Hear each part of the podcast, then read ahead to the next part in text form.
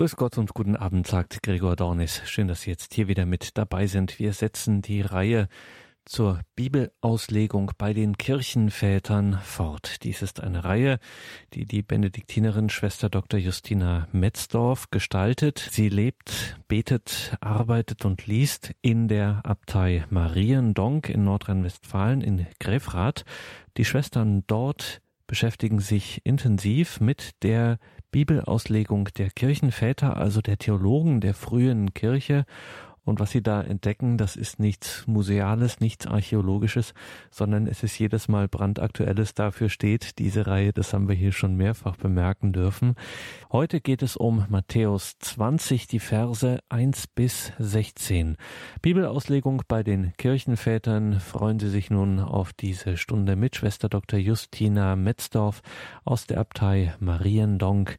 Es geht heute in einer ersten Annäherung um Matthäus 20, die Verse 1 bis 16. Schwester Dr. Justina Metzdorf. Liebe Hörerinnen und Hörer, in der heutigen Sendung geht es um das Gleichnis von den Arbeitern im Weinberg. Ich möchte Ihnen vorstellen, wie die Kirchenväter dieses Gleichnis verstanden, gedeutet und auf die Situation der Kirche ihrer Zeit bezogen haben. Hören wir zunächst den Text. Das Gleichnis von den Arbeitern im Weinberg gehört zum sogenannten Sondergut des Matthäusevangeliums. Nur dieser Evangelist allein überliefert dieses Gleichnis. Der Text steht im Matthäusevangelium Kapitel 20 und umfasst die Verse 1 bis 16. Mit dem Himmelreich ist es wie mit einem Gutsbesitzer, der früh am Morgen sein Haus verließ, um Arbeiter für seinen Weinberg anzuwerben. Er einigte sich mit den Arbeitern auf einen Denar für den Tag und schickte sie in seinen Weinberg. Um die dritte Stunde ging er wieder auf den Markt und sah andere dastehen, die keine Arbeit hatten. Er sagte zu ihnen, Geht auch ihr in meinen Weinberg, ich werde euch geben, was recht ist. Und sie gingen. Um die sechste und um die neunte Stunde ging der Gutsherr wieder auf den Markt und machte es ebenso. Als er um die elfte Stunde noch einmal hinging, traf er wieder einige, die dort herumstanden. Er sagte zu ihnen, was steht ihr hier den ganzen Tag untätig herum? Sie antworteten, niemand hat uns angeworben. Da sagte er zu ihnen, geht auch ihr in meinen Weinberg. Als es nun Abend geworden war, sagte der Besitzer des Weinbergs zu seinem Verwalter, ruf die Arbeiter und zahl ihnen den Lohn aus, angefangen bei den letzten bis hin zu den ersten. Da kamen die Männer, die er um die elfte Stunde angeworben hatte, und jeder erhielt einen Denar. Als dann die ersten an der Reihe waren, glaubten sie, mehr zu bekommen, aber auch sie erhielten nur einen Denar. Da begannen sie über den Gutsherrn zu murren und sagten, diese letzten haben nur eine Stunde gearbeitet, und du hast sie uns gleichgestellt. Wir aber haben den ganzen Tag über die Last der Arbeit und die Hitze ertragen. Da erwiderte er einem von ihnen Mein Freund, dir geschieht kein Unrecht. Hast du nicht einen Denar mit mir vereinbart? Nimm dein Geld und geh. Ich will dem Letzten ebenso viel geben wie dir. Darf ich mit dem, was mir gehört, nicht tun, was ich will? Oder bist du neidisch, weil ich gütig bin? So werden die Letzten die Ersten sein und die Ersten die Letzten. Wenn wir jetzt einen Blick in die Auslegungen der Kirchenväter zu dieser Perikope werfen, können wir zunächst feststellen, dass einige Väter ihren Interpretationen erst einmal einige Überlegungen zur besonderen Eigenart der literarischen Gattung Gleichnis voranstellen. Für die Väter ist es wichtig, sich mit der literarischen Art des Textes zu befassen um seine Aussagen und Bedeutung angemessen und richtig erfassen zu können. In den Auslegungen des Textes bei Origenes und bei Johannes Chrysostomus finden sich einige Überlegungen zur literarischen Form des Gleichnisses und den ihm entsprechenden Regeln der Interpretation. Nach Origenes handelt es sich bei einem Gleichnis um eine Erzählform, die der sprachlichen Darstellung einer Sache dient, die im Grunde mit eindeutigen Worten nicht hinreichend ausgedrückt werden kann. Es geht also um Dinge, die die Wirklichkeit Gottes berühren und vor ihr versagt das menschliche Ausdrucksvermögen. Mit Hilfe des Gleichnisses könne diese Wirklichkeit aber durch ein Bild angedeutet werden, weil der bildliche Ausdruck gleichermaßen verhüllt und offenbart. Origenes spricht vom Geheimnis, vom Mysterium, das in der Bildrede des Gleichnisses gefunden werden kann. Die Voraussetzung, um dieses Mysterion des Gleichnisses angemessen zu erfassen, ist nach Origenes mit Paulus der Sinn Christi, in dem der Exeget, geführt vom Heiligen Geist, den Text auslegt. Die Stelle, auf die sich Origenes bezieht, steht im ersten Korintherbrief, Kapitel 2, Vers 16. Wir aber haben den Geist Christi, beziehungsweise den Sinn Christi. Damit benennt Origenes die Voraussetzung, die allen exegetischen Methoden zugrunde liegen muss, mit denen man das Gleichnis zu erschließen versucht. Maßstab jeder Auslegung muss sein, was Jesu würdig ist, wie Origenes schreibt. Er geht davon aus, dass der Evangelist Matthäus das Geheimnis, also das Mysterion des Gleichnisses von den Arbeitern im Weinberg zwar kannte, dass er aber aus einem ganz bestimmten Grund in seinem Evangelium selbst keine Auslegung dazu anbietet. Origenes schreibt, ich bin davon überzeugt, dass Matthäus die Geheimnisse dieses Gleichnisses kannte, so wie er ja auch die Geheimnisse in den Gleichnissen vom Samen und vom Unkraut, das über das Getreide ausgesät wurde, kannte, dass er es aber nicht für segensreich hielt, auch die Auslegung für dieses Gleichnis aufzuschreiben, so wie er es bei den beiden anderen getan hatte, weil er nicht darauf vertraute, dass mit dem geschriebenen Wort Klarheit in die Sache zu bringen sei. Matthäus hat die Auslegung dieses Gleichnisses verschwiegen, und zwar zu Recht. Wenn er nämlich nicht alles, was ihm enthüllt wurde, dem geschriebenen Wort anvertraut, vermeidet er die Gefahr, die mit der Darstellung der Geheimnisse verbunden ist. Zur Bibelhermeneutik des Origenes gehört die Vorstellung, dass die Inspiration nicht nur auf Seiten des Verfassers der biblischen Schriften gegeben ist, sondern dass auch ihre Auslegung vom Wirken des Heiligen Geistes geführt sein muss, damit sich der eigentliche Sinn erschließt. Damit bekommt die Schriftauslegung einen dynamischen Charakter. Der Sinn der biblischen Texte lässt sich nicht ein für allemal festschreiben, sondern hat eine Weite, von der ein Exeget zu einem bestimmten Zeitpunkt und einem bestimmten Ort immer nur einen Ausschnitt erkennen kann. Zur besonderen Eigentümlichkeit eines Gleichnisses gehört es, so schreibt Johannes Chrysostomos, dass es eine Sinnspitze, einen Skopos hat, die zu erfassen Aufgabe des Interpreten ist und darum darf man sich nicht darin verlieren, jedes einzelne Erzählelement auf die Goldwaage zu legen. Chrysostomos schreibt, Warum hat Jesus also diese Erzählform gewählt? Es handelt sich um eine Parabel. In der Parabel darf man aber nicht alles auf jedes einzelne Wort hin abklopfen. Man muss vielmehr die Sinnspitze der ganzen Erzählung herausfinden. Diese müssen wir erfassen und nicht über die Einzelheiten mit übertriebener Sorgfalt grübeln. Es geht Chrysostomos also darum, die Aussage der Parabel bzw. des Gleichnisses als Ganzes zu erfassen.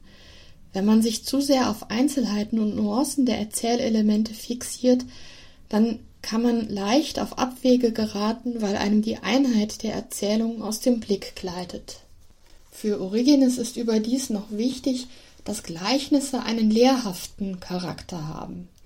Jesus, so schreibt er, spricht in Gleichnissen, damit wir etwas lernen. Dabei strebt das Gleichnis methodisch nicht eine direkte Vermittlung der Lerninhalte an, sondern es motiviert den Hörer zum Suchen und zum Finden der Lehren der Weisheit, die im Geheimnis verborgen sind. Das nicht vordergründige, verborgene, ja nur angedeutete gehört wesentlich zum Gleichnis, das nur verstanden werden kann, wenn es erforscht und ausgelotet wird. Zusammenfassend kann man sagen, Die Kirchenväter sehen die besondere Eigenart der literarischen Gattung Gleichnis darin, dass das Gleichnis eine tiefe Wirklichkeit, die wir mit dem Ausdrucksvermögen unserer Sprache nicht angemessen erfassen können, mit Hilfe eines Bildes ins Wort hebt. Dieses Bild ist vielfarbig und lässt sich von vielen Seiten beschreiben, und was man von dem Bild erfasst, das hängt sehr von der Perspektive und den Fragestellungen desjenigen ab, der die Aussage des Gleichnisses zu ergründen sucht. Schauen wir uns nun das Gleichnis zusammen mit den Kirchenvätern Vers für Vers an. Matthäus 20,1 Denn mit dem Himmelreich ist es wie mit einem Gutsbesitzer, der früh am Morgen sein Haus verließ, um Arbeiter für seinen Weinberg anzuwerben. Dieser Vers eröffnet das Gleichnis und nennt auch schon die wesentlichen Erzählelemente, die in der folgenden Geschichte eine Rolle spielen. Den Gutsbesitzer und seine Absicht, die Arbeiter, den Weinberg. In den Interpretationen der Väter dieses Einleitungsverses geht es hauptsächlich um die Frage nach der Bedeutung des Weinbergs. Und zwar schauen sich die Väter den Weinberg als biblisches Motiv an. Als Bildspender kommt der Weinberg in verschiedenen biblischen Gleichnissen vor. Origenes stellt deshalb die Frage, ob diese metaphorische Verwendung des Weinbergs in den biblischen Texten stets auf ein und dieselbe Bedeutung zielt oder ob mit Weinberg je verschiedene Wirklichkeiten bezeichnet werden.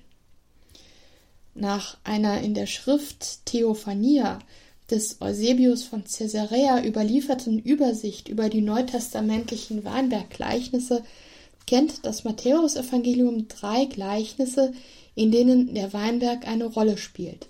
Und zwar erstens das Gleichnis von den Arbeitern im Weinberg, also unser Text Matthäus 20, 1 bis 16. Zweitens das Gleichnis von den beiden Söhnen, die zum Arbeiten in den Weinberg geschickt werden. Matthäus 21, 28 bis 32. Und drittens das Gleichnis von den bösen Winzern. Matthäus 21, 33 bis 44.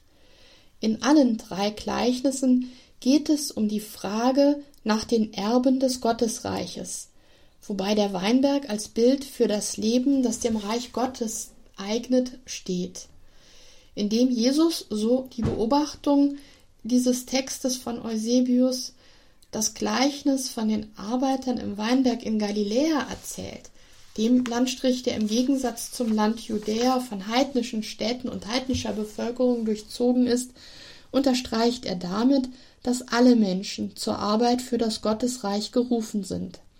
Das Publikum der beiden anderen Weinberggleichnisse im Matthäusevangelium sind die Führer des Volkes und der Ort ist der Tempel.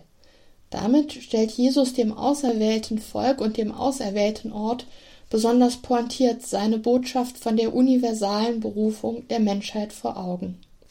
Im Gleichnis Jesu kommen zwei Orte vor, der Weinberg, in den die Arbeiter gerufen werden, und der Marktplatz, von dem sie weggerufen werden.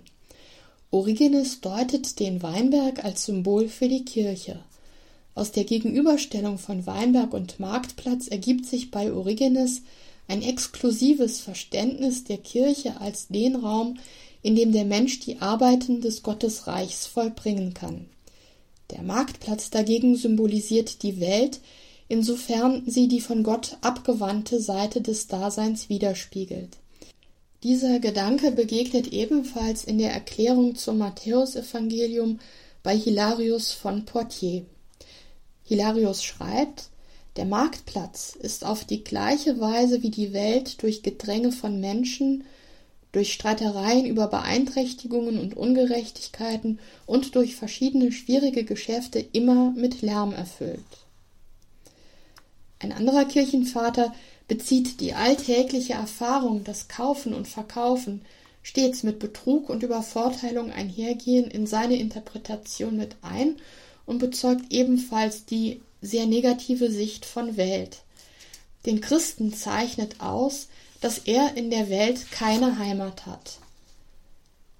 Es heißt in dem Kommentar, höchstes Lob für den Christen ist dies, dass er dem Marktplatz ein Fremder ist und mit ihm rein gar nichts zu tun hat.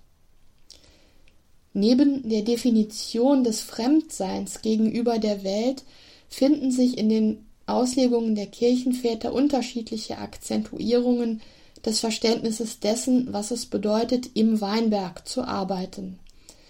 Chrysostomus und Augustinus legen in ihren Predigten jeweils einen Schwerpunkt auf die Lebensführung des Menschen, da sich daran erkennen lasse, ob jemand wirklich ein Arbeiter im Weinberg ist. Wer die Satzungen und Gebote Gottes befolgt, beziehungsweise wer die Gerechtigkeit tut, der erweist sich als wahrer Christ und als Glied der Kirche. Eine ganz andere Auslegung finden wir in der Schrift über die Sündenvergebung, die Fulgentius von Ruspe, ein Schüler Augustins, im fünften Jahrhundert verfasst hat. Diese Schrift ist vor dem Hintergrund einer langen und intensiven Auseinandersetzung mit dem arianischen Vandalenkönig Trasamund zu sehen. In diesem Zusammenhang bestimmt Fulgentius die Bilder Weinberg und Marktplatz nicht vorrangig im Sinn des Gegensatzes von Kirche und Welt, sondern von katholischer Kirche auf der einen Seite und heretischen sowie schismatischen Abspaltungen auf der anderen. Darum ist bei ihm auch nicht das Tun der guten Werke das entscheidende Kriterium, ob jemand Arbeiter im Weinberg ist, sondern der rechte Glaube. Die Orthodoxie, also das richtige Glaubensbekenntnis, zeigt an, ob jemand Arbeiter im Weinberg Gottes ist oder nicht. Dabei versteht Fulgentius das rechte Bekenntnis nicht bloß als Zustimmung zu bestimmten Glaubenssätzen, sondern er benennt durchaus auch seine existenzielle Dimension. Die Arbeit, die zu leisten ist, besteht, wie Fulgentius schreibt, in der wahren Bekehrung des Herzens, im Glauben, der in der Liebe wirksam ist. Wir kommen zum nächsten Vers. In Matthäus 20,2 heißt, der Gutsbesitzer einigte sich mit den Arbeitern auf einen Denar für den Tag und schickte sie in seinen Weinberg. Die Auslegungen der Kirchenväter im Blick auf die Arbeitsleistung und auf den Lohn beruhen auf der vorausgesetzten Deutung des Weinbergs als Metapher für die Kirche sowie des Gutsbesitzers als Bild für Gott. Eusebius von Caesarea macht in seinem Lukas-Kommentar auf folgende kulturgeschichtlichen Hintergrund aufmerksam, der für die Interpretation der Münze wichtig ist. Angesichts des Erscheinungsbilds antiker Münzen, die üblicherweise das Abbild des Herrschers tragen und ihn als den wahren Eigentümer kennzeichnen, gilt auch vom Denar, den die Arbeiter erhalten, dass ihm das Bild des Königs eingeprägt ist und somit durch den Lohn die Zugehörigkeit des Arbeits zum Herrschaftsbereich seines Arbeitgebers bestätigt wird. Der Arbeiter erhält also mit dem Denar das Zeichen der Gottesherrschaft und damit Anteil an seinem König, das heißt Gemeinschaft mit Gott. Der Denar wird darum grundsätzlich als ein Bild für das ewige Leben gedeutet, wobei die Kirchenväter durch die Verknüpfung mit anderen Schriftstellen, in denen vom ewigen Leben die Rede ist, je eigene Akzente setzen. So steht der Denar für die Wohnungen, die nach Jesu Wort in Johannes 14,2 für die Glaubenden bereitstehen. In ihm ist die ewige Ruhe und Glückseligkeit symbolisiert, das Heil des Menschen. Der Lohn besteht in der Freude der Auferstehung, im Jubel derer, die unter Tränen gesät haben. Mit Johannes 17,3 sagen Irenäus von Lyon und Hippolyt von Rom, der Denar, also das ewige Leben, sei die Erkenntnis Jesu Christi. Augustinus stellt die traditionelle Deutung des Denars als Symbol für das ewige Leben in den Rahmen einer zahlensymbolischen Auslegung und wickelt daraus gewissermaßen eine heilsgeschichtliche Mathematik. Die Grundaussage, auf die seine Berechnungen zielen, besteht in der Vorstellung, dass in allen biblischen Zahlen eine mehr oder weniger verborgene Anspielung auf heilsgeschichtliche Zusammenhänge enthalten ist. Der Denar hat den Zahlenwert 10 und wird von Augustinus in einen engen Zusammenhang mit einer weiteren biblischen Zahl gebracht, nämlich der 40. 40 spielt als symbolische Zahl im Kontext der Wüstenwanderung Israels in Exodus 18 und in der Wüstenzeit Jesu Markus 1 eine Rolle. Diese Zahlensymbolik wurde in die 40-tägige Fastenzeit der Kirche übernommen und gilt für Augustinus als ein Gleichnis der ganzen christlichen Existenz. Dieser Wert 40 als Zahl der Prüfung und Erziehung wird durch den Zehner auf den Wert 50 ergänzt. Eine Zahl, die in den biblischen Schriften für die Vollendung, die umfassende Einheit und Ganzheit steht. Das Kirchenjahr, das die heilsgeschichtlichen Ereignisse liturgisch erinnert, kennt genau diese Verbindung von 40 und 50 und zwar in der 40-tägigen Fastenzeit vor Ostern und in der 50-tägigen Osterzeit. Nach Augustinus besteht die Symbolik der 50 österlichen Tage darin, dass das Heil, das Christus durch seinen Tod und seine Auferstehung gewirkt hat, dem Denar entspricht, der nun das Leben des Menschen, das vorher der entbehrungsreichen und orientierungslosen Wüstenwanderung glich, ergänzt und zur Fülle bringt.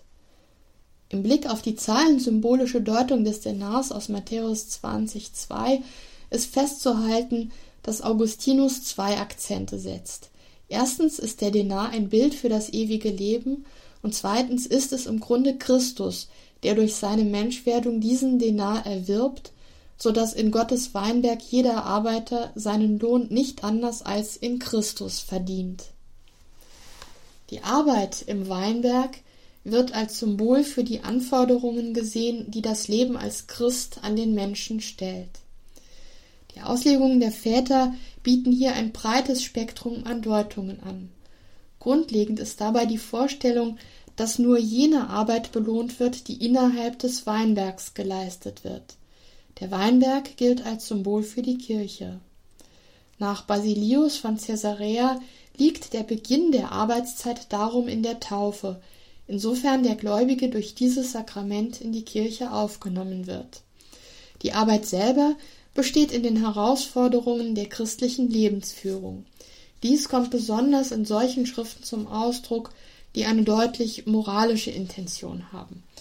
Dazu gehören zum Beispiel die Schriften der orientalischen Dichter aus dem fünften Jahrhundert Isaak von Antiochien und Jakob von Saruk. Das christliche Leben, so schreiben sie, zeichnet sich durch die ständige Bereitschaft zur Umkehr aus. Diese Umkehrbereitschaft, durch die der Christ seiner Treue zu Gott Ausdruck und Inhalt verleihen soll, sieht Jakob von Saruk exemplarisch in dem langen Leben der beiden Männer Gurias und Chamonas verwirklicht, die noch im hohen Alter als, wie er schreibt, glanzvolle Kreise den Märtyrertod starben. Zur Intention der Schriften dieser syrischen Väter gehört es, dem weit verbreiteten Brauch entgegenzuwirken, sich erst kurz vor dem Tod taufen zu lassen. Am Beispiel der beiden alten Männer Gurias und Chamonas will Jakob zeigen, dass es keine Überforderung für den Menschen ist, ein ganzes Leben lang den Ansprüchen des Evangeliums zu folgen. Beide Männer haben vom Anbeginn des Tages im gesegneten Weinberg Gottes treu gearbeitet. Von einem Christen ist, wie Johannes Chrysostomus, Hilarius von Poitiers und auch Hieronymus ausführen, ein moralisches Verhalten gefordert, durch das er die in der Heiligen Schrift grundgelegten ethischen Prinzipien der Kirche im Alltag verwirklicht. Dieses Verhalten besteht darin, gute Werke zu tun und Tugenden zu erlangen, sowie die innere Haltung des Gehorsams zu üben. Die eigentliche Tugend aber, um die es hier geht, und die auch ausdrücklich im Zusammenhang mit der Interpretation des Gleichnisses von den Arbeitern im Weinberg genannt wird, das ist die Hoffnung. Wer sie, so schreibt Hilarius, Zeit seines Lebens in der Kirche bewahrt, der empfängt den in Aussicht gestellten Lohn. Es geht weiter mit den Versen drei bis sechs. Um die dritte Stunde ging der Gutsbesitzer wieder auf den Markt und sah andere dastehen, die keine Arbeit hatten. Er sagte zu ihnen, geht auch ihr in meinen Weinberg. Ich werde euch geben, was recht ist. Und sie gingen. Um die sechste und um die neunte Stunde ging der Gutsherr wieder auf den Markt und machte es ebenso. Als er um die elfte Stunde noch einmal hinging, traf er wieder einige, die dort herumstanden. Die Handlung des Gleichnisses spielt sich im zeitlichen Rahmen von einem Tag ab. Innerhalb dieses Tages geht der Gutsbesitzer fünfmal auf den Marktplatz, um Arbeiter für seinen Weinberg einzustellen. Auf der Ebene der Erzähloberfläche des Gleichnisses beobachtet Origenes, dass zwischen der dritten, sechsten und neunten Stunde jeweils der gleiche Zeitabstand liegt, während der Zeitraum zwischen der ersten und dritten sowie zwischen der neunten und elften Stunde kürzer ist. Überdies wird der Lohn in Höhe eines Denars nur mit den Arbeitern der ersten Stunde vereinbart und als Entgelt der Arbeiter der elften Stunde genannt, während bei den übrigen kein konkreter Lohn erwähnt wird. Dem entspricht offenbar, dass auch nur die Arbeiter der ersten Stunde bei der Auszahlung des Lohns Beschwerde einlegen. In der patristischen Tradition finden sich für die fünf Zeiten vier verschiedene Auslegungstypen. Der erste Typ, der Arbeitstag als Symbol der Weltzeit. Weit verbreitet in der patristischen Literatur ist jene Deutung, die in dem Arbeitstag ein Symbol für die Weltzeit sieht. Der früheste Beleg für diese Auslegungstradition findet sich bei Irenäus von Lyon im zweiten Jahrhundert. Irenäus setzt den Schwerpunkt seiner Deutung auf den Nachweis der Einheit und Einzigkeit Gottes, die sich darin zeigt, dass es nur einen Hausvater gibt, nur einen Weinberg, nur eine Gerechtigkeit und einen Verwalter, den Geist Gottes. Obgleich die Arbeiter zu unterschiedlichen Zeiten, nämlich im Anfang der Erschaffung der Welt, die anderen später, wieder andere um die Mitte der Zeit und noch andere, als die Zeit schon fortgeschritten war, und wiederum andere am Ende berufen wurden. Es geht Irenäus darum, anhand des Gleichnisses zu zeigen, dass der Gott der Bibel zugleich der Schöpfer und der Vollender der Welt ist und dass es weder vor ihm noch neben ihm oder nach ihm andere Götter gab. Dabei verwirft Irenäus ganz strikt die Schriftdeutung der Sekte der sogenannten Valentinianer, die Irenäus ausführlich referiert und die durchaus ihrer äußeren Struktur nach Ähnlichkeiten mit seiner eigenen Auslegung aufweist. Dieser gnostischen Sekte geht es darum, mit Hilfe des Gleichnisses ihre sogenannte Äonenlehre biblisch abzustützen. Auch sie teilen die Weltzeit in verschiedene Phasen ein, und zwar in 30 Äonen. Zwar spricht das Gleichnis von fünf Phasen und nicht von 30, aber für die Valentinianer geht die Rechnung dennoch auf, da sie einfach die Zahlenwerte der jeweiligen Berufungsstunden zusammenzählen 1, 3, 6, 9 und 11 ergibt zusammen 30. Irenäus betrachtet dieses Zahlenspiel als einen Versuch der Gnostiker, die Aussagen der Heiligen Schrift, wie er schreibt, mit ihren eigenen Fantasiegebilden in Einklang zu bringen. Als entscheidend für eine sachgerechte, das heißt rechtgläubige Auslegung erweist sich also nicht vorrangig die Zuordnung der symbolischen Dimension, diese ist bei Irenäus und den Valentinianern dieselbe, nämlich die Deutung des Arbeitstags als Weltzeit, sondern die Übereinstimmung der symbolischen Deutung mit der übrigen Heiligen Schrift. Der Irrtum der Valentinianer liegt nach Irenäus also in ihren falschen hermeneutischen Voraussetzungen, insofern sie ihre Interpretation des Tages als Symbol der Weltzeit nicht mit biblischen Aussagen übereinbringen, sondern versuchen, die biblischen Texte ihrer eigenen Ideologie anzupassen. Demgegenüber suchen die kirchlichen Exegeten innerhalb der Heiligen Schrift nach einer Struktur, mit der sich der Gedanke von der Weltzeitsymbolik des Gleichnisses entfalten lässt. Diese grundlegende Zuordnung entdeckte offenbar Origenes. Er schreibt, die Arbeiter der ersten Stunde lassen sich auf das Zeitalter von der Erschaffung der Welt bis zur Sintflut beziehen. Die dritte Stunde markiert den Zeitraum des Bundes mit Noah und den Gerechten in der Zeit nach der Sintflut. Die sechste Stunde ist die Zeit der Patriarchen, des Bundes mit Abraham, Isaak und Jakob. Die neunte Stunde wird durch den Bund mit Mose eingeleitet und umfasst die Zeit von Gesetz und Propheten. Die elfte Stunde schließlich ist die Zeit der Ankunft Christi und damit der Beginn der Endzeit. Eine Variante dieser häufig bezeugten Einteilung findet sich bei Hilarius von Poitiers. Er teilt die Weltzeit in die fünf Bünde ein: den Noahbund, erste Stunde, den Abrahamsbund, dritte Stunde, den Mosebund, sechste Stunde, den Davidbund, neunte Stunde und die elfte Stunde als den Tag der Geburt Christi und damit den Beginn des neuen Bundes, der sich auch auf die Heiden ausdehnt. Hilarius veranschlagt zwischen jedem Bund einen Zeitraum von tausend Jahren und darum datiert er die Geburt Christi ins Jahr 5500 nach Erschaffung der Welt. Der zweite Typ, der Arbeitstag als Symbol für das menschliche Leben. Neben diesem einen Auslegungstyp, der die Geschichte der Schöpfung als eine Berufungsgeschichte der Menschheit sieht, bieten einige altkirchliche Schriftsteller auch eine Interpretation, die den einen Arbeitstag als Bild für das je individuelle Leben eines Menschen betrachtet. In diesem Fall geht es darum zu zeigen, dass der Mensch den Ruf Gottes in sehr unterschiedlichen Lebensabschnitten vernehmen kann. Der früheste Zeuge für diese Deutung scheint wiederum Origenes zu sein.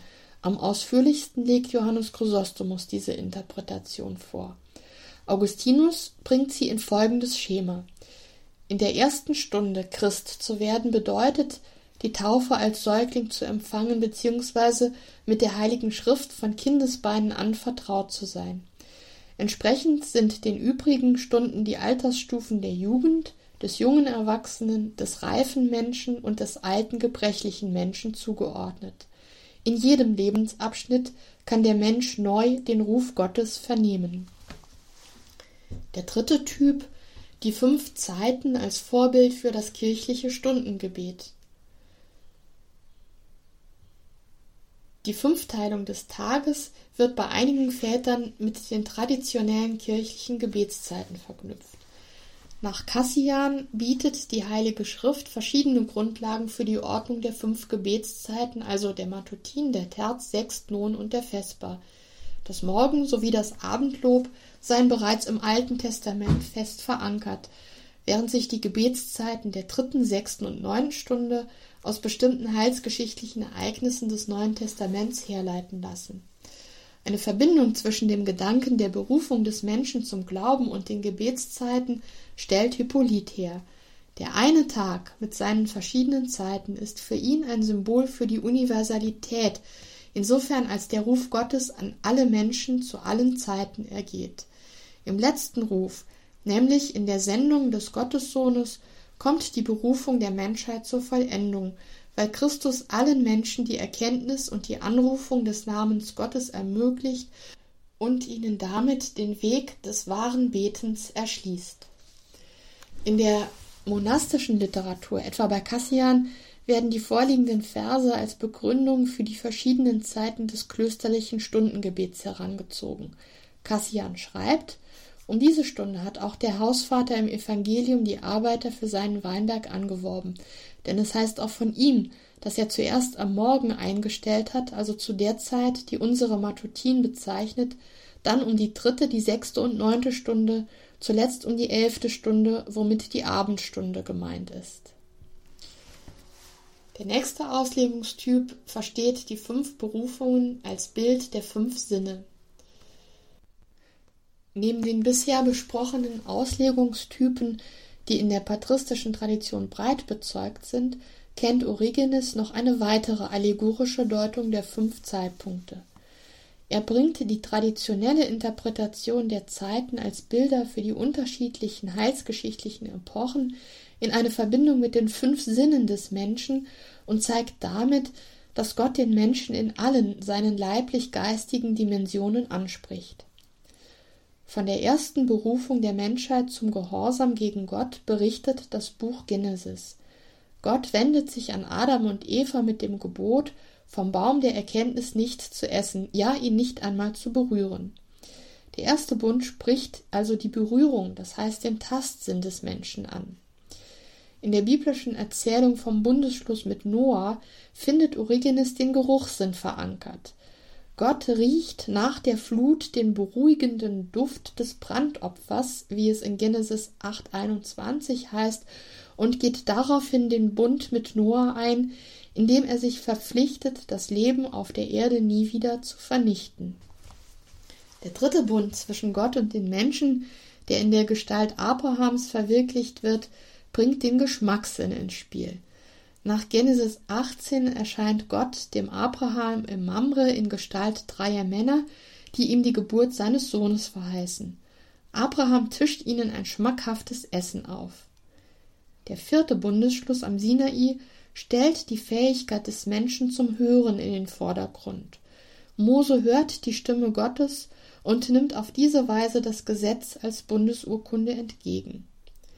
Das Sehen als die vornehmste aller Wahrnehmungen, wie Origenes schreibt, tritt beim letzten Bund Gottes mit den Menschen in den Vordergrund. Christus als das Bild des unsichtbaren Gottes, Kolosser 1,15, macht Gott sichtbar. Wer mich sieht, sieht den, der mich gesandt hat. Johannes 12,45. Nach dieser Deutung ergeht der Ruf Gottes an die Menschheit nicht nur durch die gesamte Weltgeschichte, sondern betrifft den Menschen in allen seinen Sinneswahrnehmungen. An der Begegnung zwischen Gott und Mensch sind Berühren, Riechen, Schmecken, Hören und Sehen beteiligt. Wir kommen zum nächsten Abschnitt, Matthäus 20, 6 und 7. Der Gutsbesitzer sagte zu den Männern, was steht ihr hier den ganzen Tag untätig herum? Sie antworteten, niemand hat uns angeworben. Da sagte er zu ihnen, geht auch ihr in meinen Weinberg. Dieser Vers wirft bei den Kirchenvätern die Frage auf, warum der Gutsbesitzer nicht alle Arbeiter in der gleichen Stunde anwirbt, sondern mehrmals täglich zum Marktplatz geht und selbst am Abend noch auf Menschen trifft, die den ganzen Tag keine Beschäftigung gefunden haben. Wurden diese Menschen übersehen oder gar mit Absicht übergangen?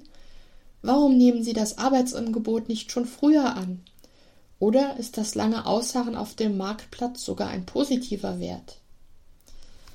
Johannes Chrysostomus bezieht die Anwerbung der Arbeiter auf die Verkündigungssituation und untersucht die Intention des Gutsbesitzers im Horizont der Frage, warum nicht alle Menschen sofort zum Glauben kommen, wenn ihnen das Wort Gottes verkündigt wird. Die Bemerkung der Arbeiter, niemand habe sie angeworben, dürfe dabei jedoch nicht überinterpretiert werden, so als habe der Weinbergbesitzer sie nicht von Anfang an im Blick gehabt. Gegen eine solche Deutung spricht nach Chrysostomus bereits der Einleitungsvers des ganzen Gleichnisses. Chrysostomus schreibt, dass der Gutsbesitzer alle, so viel an ihm lag, von Anfang an berufen wollte, zeigt uns das Gleichnis durch die Worte, er ging am frühen Morgen aus, um Arbeiter für seinen Weinberg anzuwerben. Die Absicht des Gutsbesitzers richtete sich also nicht auf eine bestimmte Gruppe, sondern ganz allgemein auf alle, die er auf dem Marktplatz antreffen würde. Dennoch wiederholt er seine Aktion noch mehrmals im Lauf des Tages und begegnet auf dem Marktplatz immer wieder Menschen, die erst zu einer bestimmten Zeit in seinen Dienst treten.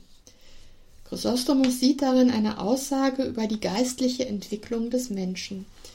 Im Lauf seines Lebens macht der Mensch einen spirituellen Reifungsprozess durch, und das bedeutet, dass er unter Umständen nicht zu jedem Zeitpunkt seines Lebens für den Ruf Gottes bereit ist.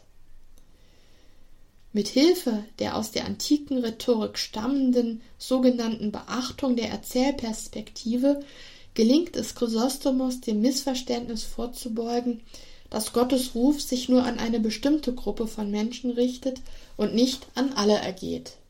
Warum es aus der Perspektive der Arbeiter dennoch so aussieht, als habe niemand sie angeworben, erläutert Chrysostomos am Beispiel der Berufungsgeschichte des Apostels Paulus. Der Apostel Paulus wird von Chrysostomos als Beispiel für die Gestalt eines in der letzten Stunde Berufenen gezeichnet. Dabei geht es um die Bedeutung der menschlichen Freiheit in Bezug auf den Glauben. Nach Chrysostomus und auch nach Augustinus gilt der Apostel Paulus als Typ des Berufenen der elften Stunde. Und zwar nicht, weil er besonders alt war, sondern weil seine innere Entwicklung so lang gedauert hat, bis er den Ruf Gottes hören und darauf antworten konnte. Zudem fallen in seine Person die biografische und die kosmische heilsgeschichtliche elfte Stunde gewissermaßen in eins, da er im apostolischen Zeitalter gelebt und gewirkt hat. In Galaterbrief 1,15 findet Chrysostomus den Schlüssel für die Verbindung von Matthäus 20,6 und der Biografie des Paulus. Er schreibt, wenn nicht alle auf einmal folgten, so lag der Grund dieses Unterschieds im Willen der Berufenen. Deshalb wurden die einen schon am frühen Morgen, die anderen erst um die dritte, wieder andere um die sechste, neunte oder elfte Stunde berufen, weil sie erst dann bereit waren, dem Ruf zu folgen. So leitet auch die Lehre des heiligen Paulus, der schreibt, als es Gott aber gefiel, der mich auserwählt hat schon im Schoß meiner Mutter. Galaterbrief 1,15. Wann gefiel es ihm denn? Als er voraussah, dass Paulus gehorchen würde. Gott hatte den Willen von jeher gehabt, der Paulus ihm zunächst aber nicht entsprochen hätte, gefiel es dem Herrn, ihn erst dann zu berufen, als er sah, dass Paulus ihm auch folgen würde. Soweit Johannes Chrysostomus. Chrysostomus nimmt bei seiner Interpretation von Galater 1,15 eine Unterscheidung zwischen der Erwählung und der Berufung des Paulus vor. Von Gott erwählt war der Apostel bereits vor seiner Geburt. Berufen wird er allerdings erst zu dem Zeitpunkt, da er auf den Ruf Gottes antworten kann.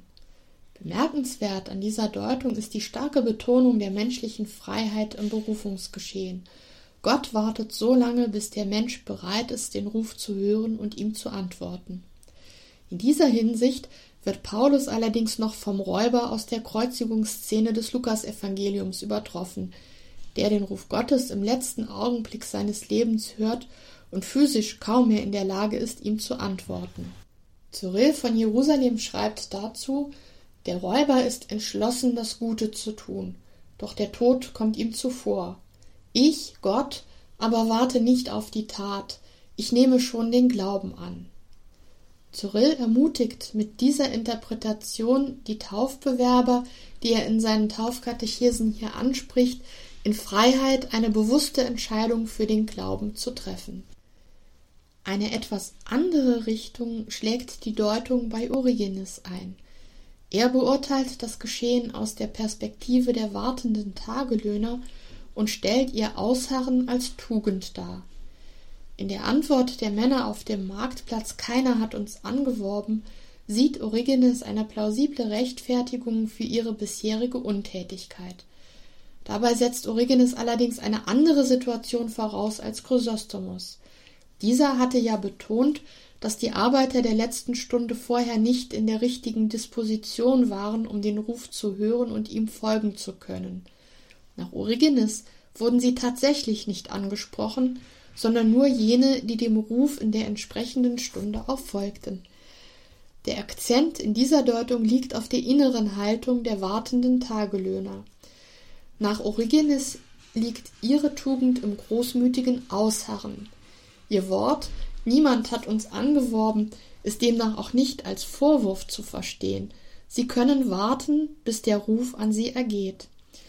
Origenes weiß, dass Beschäftigungslosigkeit und das Gefühl, nicht gebraucht zu werden, für den Menschen ebenso eine Last sind wie das Verrichten schwerer Arbeiten. Origenes schreibt, die aber um die elfte Stunde gerufen wurden, haben zwar nicht jene Last des Tages und der Hitze ertragen, wohl aber die Last, untätig dazustehen. Bevor nämlich der Herr zu uns kam und sagte, Kommt alle zu mir, die ihr euch abmüht und beladen seid, ich will euch Ruhe verschaffen. Matthäus 11, 28 war nämlich die Untätigkeit eine Last und das Gefühl, dass man irgendwie für die Arbeiten im Weinberg nicht würdig gehalten wurde. Was ist damit gemeint? Wir erfahren Näheres in einer Predigt des Johannes Chrysostomus. Er konkretisiert diesen Gedanken indem er die Arbeiter der letzten Stunde allegorisch auf die Heiden bezieht. Für sie trifft zu, dass ihnen das Wort Gottes nicht verkündet wurde, dass sie weder eine Kenntnis Gottes noch seiner Verheißung hatten. Diesen Gedanken bezeugt auch Gregor der Große in seiner Homilie über diese Perikope. Kein Patriarch und kein Prophet sei zu den Heiden gekommen, um ihnen das Wort Gottes zu verkündigen. Diese mussten vielmehr bis zur letzten Stunde warten, das heißt also bis zur Menschwerdung Gottes. Die letzte Stunde, die elfte Stunde, das ist die Stunde der Kirche. Den zweiten Teil des Gleichnisses, in dem es um die Auszahlung des Lohns geht, den Ärger der Arbeiter aus der ersten Stunde und die Antwort des Gutsbesitzers an sie, werden wir dann in der nächsten Sendung besprechen. Das war Schwester Dr. Justina Metzdorf, Benediktinerin der Abtei Mariendonk. Dort beschäftigt man sich mit den Kirchenvätern, mit den Theologen der frühen Kirche, wie sie die Heilige Schrift ausgelegt haben. In dieser Reihe betrachten wir da besonders das Matthäusevangelium. Heute war es das Kapitel 20, die Verse 1 bis 16 und damit sind wir natürlich in dieser Sendung noch nicht durch. Das heißt, das wird auch beim nächsten Mal wieder Thema sein.